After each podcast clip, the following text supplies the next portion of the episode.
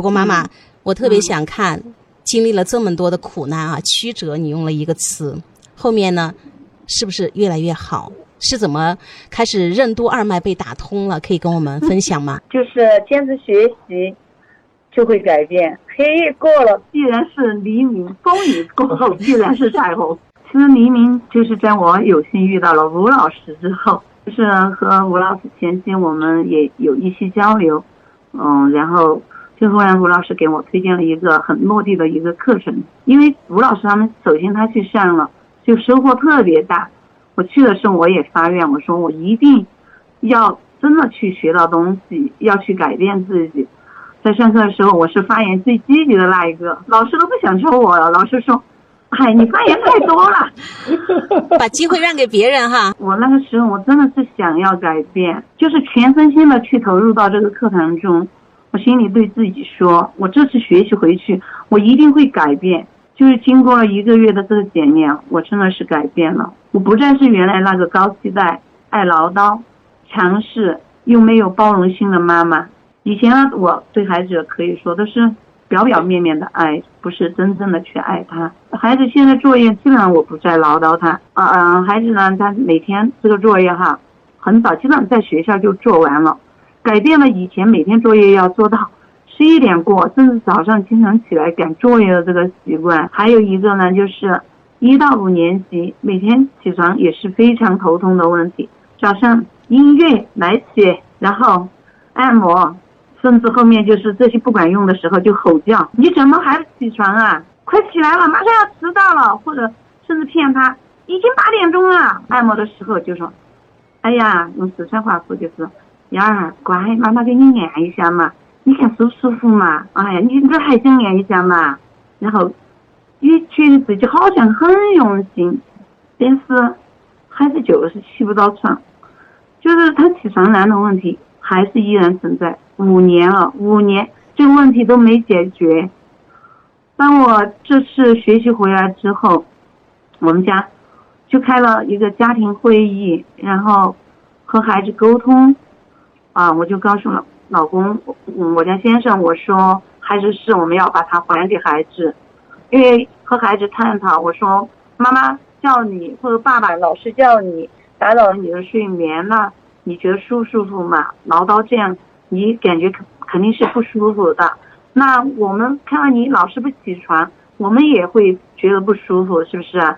我说怎么改变？孩子他就自己选择了，他说我自己能起床。呃，坚定的说，他说我不用你们叫，我自己设闹钟，呃，他就自己每天睡前他就把这个小爱嘛，小爱就设计，哎，几点？小爱，小爱，明天早上几点钟的闹钟哈，他就设上了。有时候他会对我说，他说妈妈，如果就是闹铃响了之后我都还没起来，有点晚的话，你就叫我一声，把灯给我打开，叫我一声。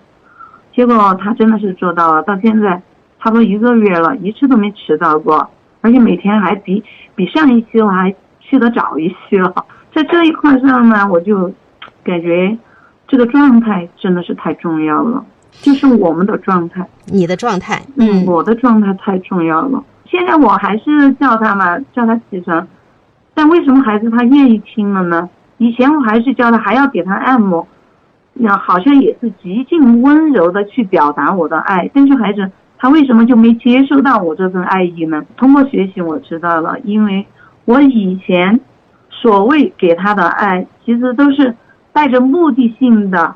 我说：“果果，来，妈妈给你按摩一下，我把音乐给你放上，都是有目的的。目的就是想让他早起床，然后起来能够晨读，能够复习功课，能够早到校不被老师批评，或者复习的好会得到老师表扬。”这也是自己的虚荣心，也是自己不接纳孩子。那现在他有时候起不了的时候，我叫他一声，他就愿意起来。源于我真的是我的状态好了，我对他现在的这种状态，不管他是犯错也好，或者是做好也好，就是我都能接纳他。我不会像以前那么着急。我真的是，你必须要早起，你要起来早读才行。我就现在我能接受你。如果你起来的迟，你没有吃上饭，你要愿意在路上吃饭，那也是你的事，是吧？嗯你愿意在家里吃饭，你就早一点起来，就在家里吃饭。他有时候看到我在嗯背我的资料嘛，早上我就喜欢背我们公司的一些资料，然后他也会拿起书和妈妈一起背。我觉得就是自己的状态真的是影响到了孩子，我所传达给他的是一种信任，只有信任和爱，可能孩子他的感受能力是非常强的，他能感受得到。我看到孩子现在每天的笑容也多了很多，以前经常是这个脸是垮着的，愁眉不展的，但是现在他真的就是，我觉得就是舒展了很多，状态也好了很多，这样的。笑容多了，舒展了很多。妈妈，你觉得自己是不是也同样如此呢？笑容跟舒展两个字。对对对，今天就是我和我一个客户，我们嗯到那个就是平乐古镇去看房嘛，嗯他就说你好爱笑啊。其实这个客户我们也是才接触过一回，他就说我很愿意和你聊。他说因为我觉得你亲和力很好。那为什么我这种善意以前只是在外人面前能够有，为什么对我的家人就没有，对孩子就没有？也就是还是源于自己的期待，因为我们对外人没有那么多期待，而我们对自己的孩子就有太多的期待了。然后我们这种爱也是表表面面的，都是很狭隘的。可以说，我们的爱其实就是索取，而不是真正的去给予孩子爱。我们给他爱是想他回报我们好的成绩、好的表现，是不是？是这样的。所以说，我觉得就是真正的接纳，不是孩子好的时候我们才爱他，而是孩子不管他好还是不好的时候，我们都接纳他、包容他。我们真的要像大地母亲一样去做一个包容性特别强的人，这是我体会最深的。真的要做一个特别包容的一个妈妈，这样孩子才能感受到我们的真正的来自内心的呼唤，来自内心的爱。当有爱的时候，那孩子他就愿意听我们的，是吧？嗯，嗯其实果果妈妈说这一段啊，核心说到了那个爱，就是妈妈就是土地、大地，对吧？你看土地是不是什么都可以承接？